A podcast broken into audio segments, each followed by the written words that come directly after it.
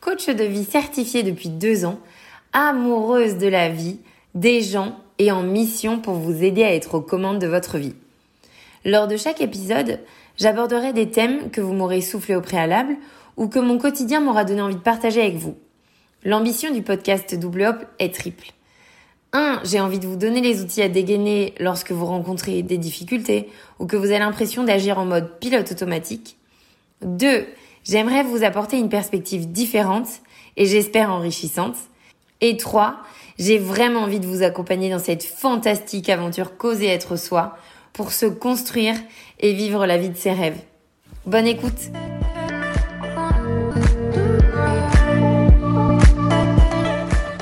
Je suis ravie de vous retrouver pour un second épisode de ce podcast et cette fois-ci j'ai eu envie de le dédier à la connaissance et à la conscience de soi.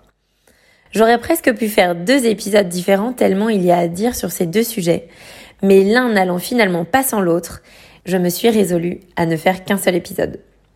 Ce thème, il s'est vraiment imposé car pour moi, c'est le cœur de l'histoire. Regardons d'abord de plus près ces deux notions, se connaître et avoir conscience de soi.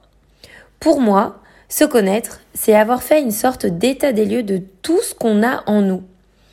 Notre éducation, nos besoins, nos valeurs, et si je parle un peu plus chinois, nos messages contraignants, nos croyances limitantes, nos drivers.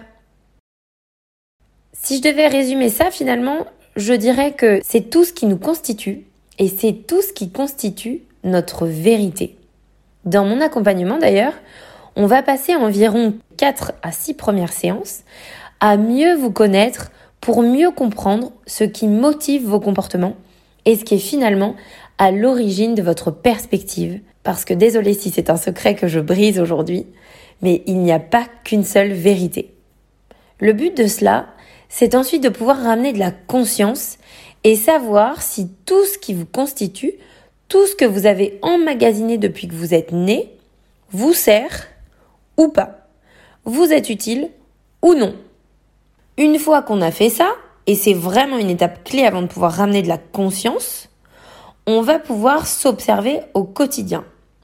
C'est pour ça qu'on y passe autant de temps en coaching, parce que si on n'a pas connaissance de tout ce qu'on a emmagasiné et finalement de tout ce qui crée notre perspective sur les choses, sur les gens, sur la vie, alors on a vraiment beaucoup de difficultés à s'observer en conscience.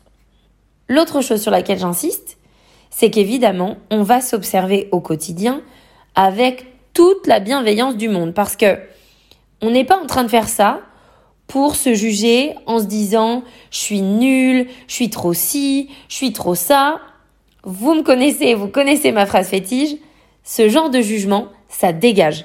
Ça n'a aucune place dans mon accompagnement et dans votre vie en général, puisque ça ne vous est pas utile.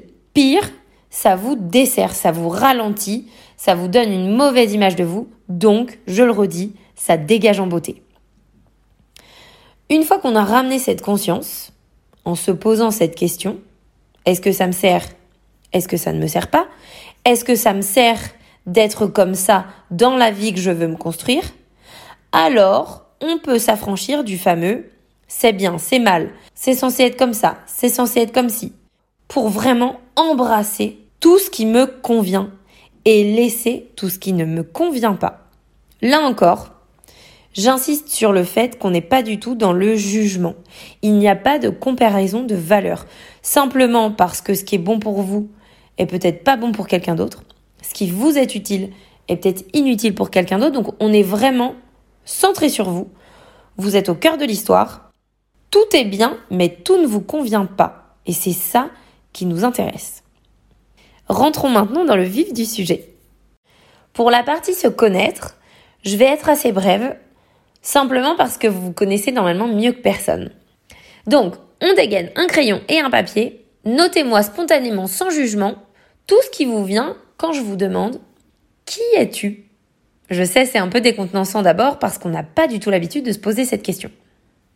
Si ça peut vous aider, n'hésitez pas à vous demander ce que vos proches amis, famille diraient de vous pour vous décrire Je vous invite même à leur poser vraiment la question. C'est souvent très riche de renseignements. une autre astuce que je vous suggère, observez les trucs que vous dites de manière assez radicale. En utilisant par exemple des Ah bah non, pas du tout. Ça c'est pas du tout moi. Ou bien des Ah non, mais jamais. Moi je suis jamais en retard. Moi j'ai jamais été du matin. Ce genre d'affirmation radicale vous entretenez et que vous vous répétez depuis toujours. Notez-les, ça va nous servir. Ensuite, n'hésitez pas à noter vraiment tout ce à quoi vous pensez. De toute façon, personne ne lira votre papier, donc allez-y, on est complètement sans filtre. Une fois que vous avez fait ça, vous devriez avoir un portrait de vous-même qui est assez étoffé. J'ai envie de vous partager le portrait que j'aurais dressé il y a quelques années si je m'étais prêtée à cet exercice. Et d'ailleurs, entre nous, je me suis prêtée à cet exercice quand j'ai commencé moi-même le coaching. Parce que oui, je me suis fait coacher. Et, gros secret, je suis encore coachée. Donc, si je vous livre quelques extraits de mon portrait, on pourrait trouver sur mon papier Je suis solaire, toujours de bonne humeur. Je suis hypersensible. J'essaie toujours de faire plaisir à tout le monde, quitte à m'oublier. Je me remets en question très facilement. Dès que je note qu'on me parle un peu différemment que d'habitude, qu'il manque une virgule dans un message, qu'il n'y a pas de petit cœur, j'ai tout de suite peur d'avoir fait quelque chose de mal et je me remets en question. Je suis aussi quelqu'un qu'on remarque parce que je parle fort, parce que je ris fort et parce que je sympathise avec tout le monde. Et la dernière chose qu'on trouverait sur mon portrait, c'est j'ai une peur bleue qu'on me rejette. Là, ce qui est intéressant, c'est que le savoir, c'est une chose. Et finalement, j'ai toujours su que j'étais comme ça et je suis à peu près sûre que tout ce que vous avez noté sur votre papier, vous le saviez aussi avant de faire cet exercice. Mais c'est là que la seconde notion va faire toute la différence. En prendre conscience a complètement changé ma vie. Pourquoi? Eh bien simplement parce que quand j'en ai pris conscience, j'ai pu m'observer agir et j'ai surtout pu me proposer d'agir différemment. Je le dis toujours, mais rien ne change si rien ne change. Et finalement, le savoir, c'est très bien. En avoir conscience, ça vous permet de rentrer dans ce que j'appelle la conscience créatrice. Prenons le premier exemple. J'adore faire plaisir. Bon, ça, ça n'a pas du tout changé.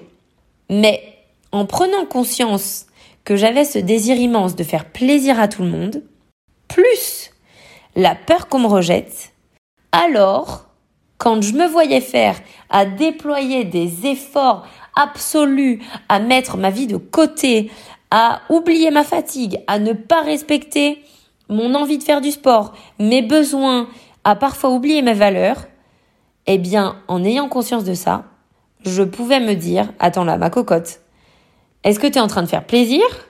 Ou est-ce que tu es en train d'essayer de faire plaisir? Pour être sûr qu'on va t'aimer et ne pas te rejeter et là, quand je me pose cette question, eh bien, j'ai l'opportunité de faire différemment et de mettre une limite. C'est-à-dire que quand je vois que c'est en effet ma blessure du rejet qui est aux commandes, ça dégage en beauté. Je m'arrête et là je dis ok, j'ai fait tout ce que je pouvais pour leur faire plaisir, j'ai pas l'impression que ça fonctionne, eh bien je n'irai pas plus loin puisque je n'ai plus d'énergie, j'ai fait plus que mes 50%.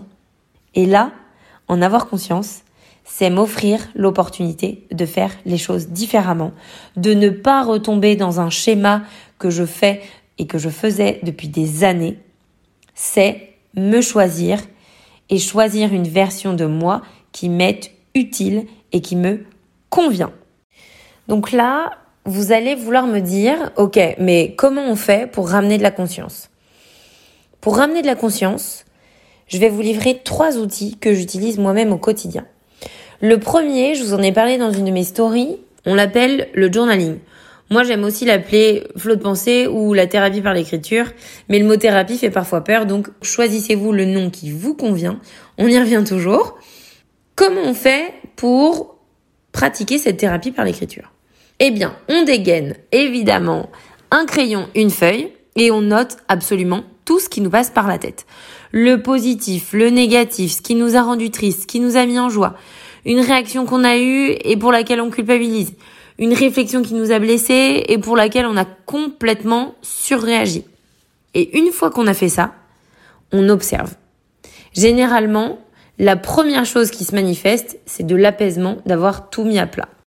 Quelque part, c'est une forme d'acceptation, puisqu'en posant tout ça sur le papier, on s'est autorisé à le faire exister.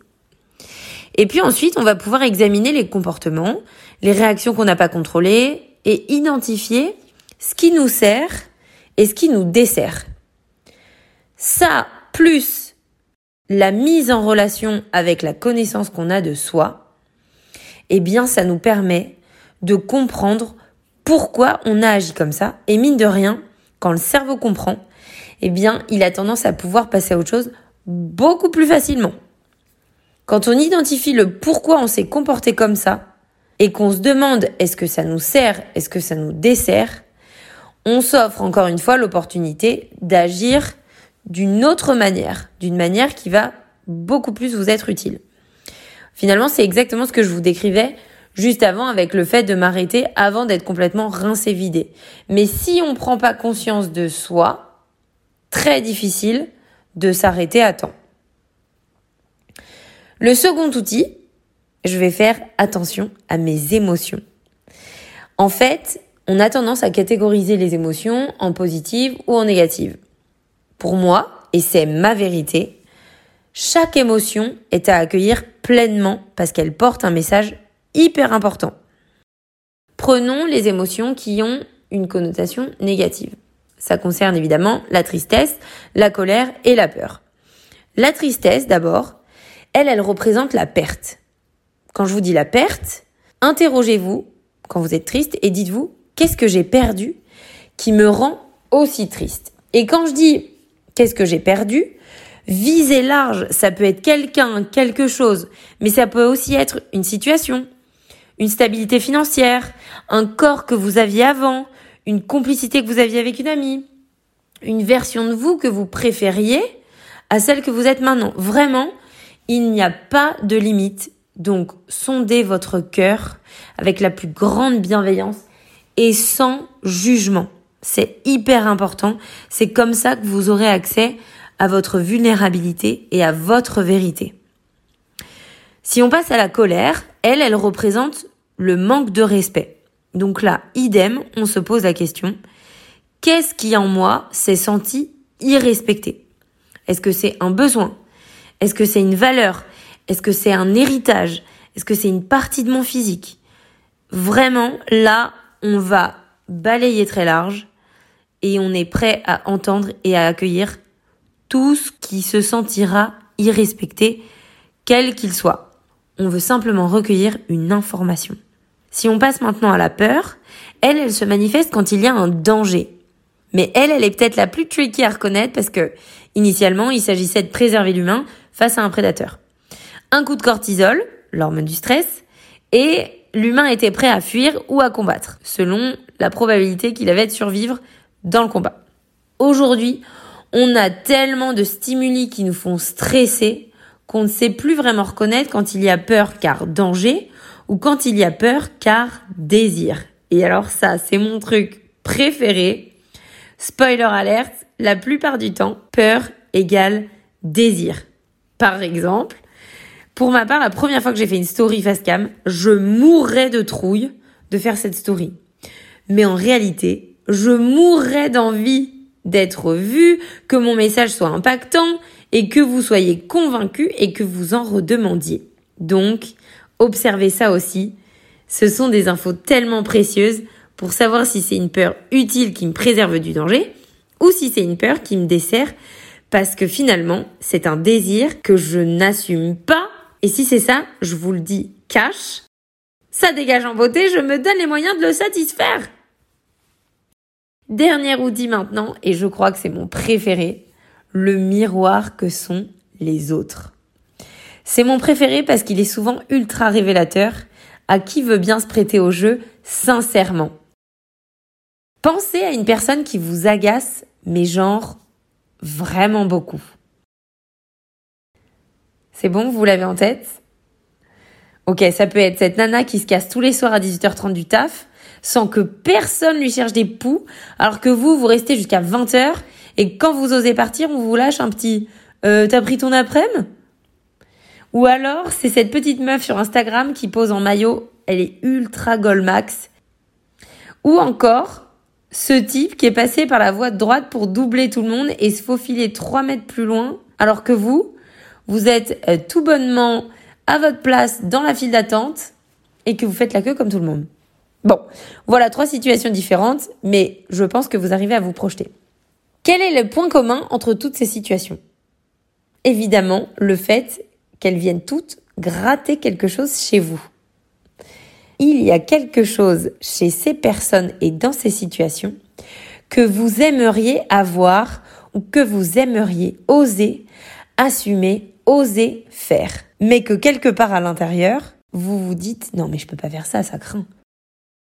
Il y a fort à parier que votre réaction première, ça a été de dire bah non, moi franchement pas du tout. Je me reconnais pas du tout.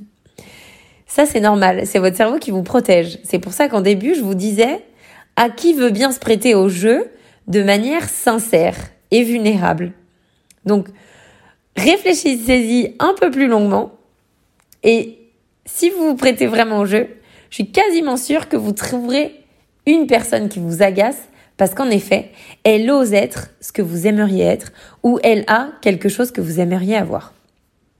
Donc voilà, là je vous ai vraiment livré trois outils qui sont accessibles, faciles, parce que vous pouvez les dégainer tout seul sans avoir besoin que je vous guide ou qu'un coach vous guide et vous explique. Ces trois outils-là, aussi simples soient-ils, ils peuvent vraiment vous aider à faire la différence. Donc, faites le test, devenez conscient de ces comportements parce que devenir conscient, encore une fois, c'est vous donner l'occasion de faire différemment. Je le rappelle au passage, on ne subit que ce qu'on tolère.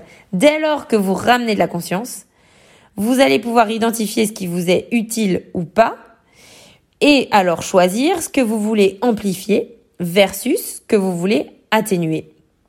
Commencez par vous connaître, par prendre conscience de vous, pour ensuite pouvoir choisir ce qui vous est utile pour construire votre vie de rêve et vibrer. Ensuite seulement, vous pourrez être avec les autres, pleinement disponible, pleinement dans la compassion et l'amour, puisque vous ne serez plus du tout dans l'envie, dans la jalousie, dans la frustration. Je vous souhaite d'essayer ces outils, je vous souhaite le meilleur. J'espère que ça vous aura plu. En tout cas, j'ai pris énormément de plaisir à enregistrer ce podcast. N'hésitez pas à le noter, n'hésitez pas à le partager ça m'aide, ça me booste et ça me donne envie d'en faire encore plus. À très bientôt!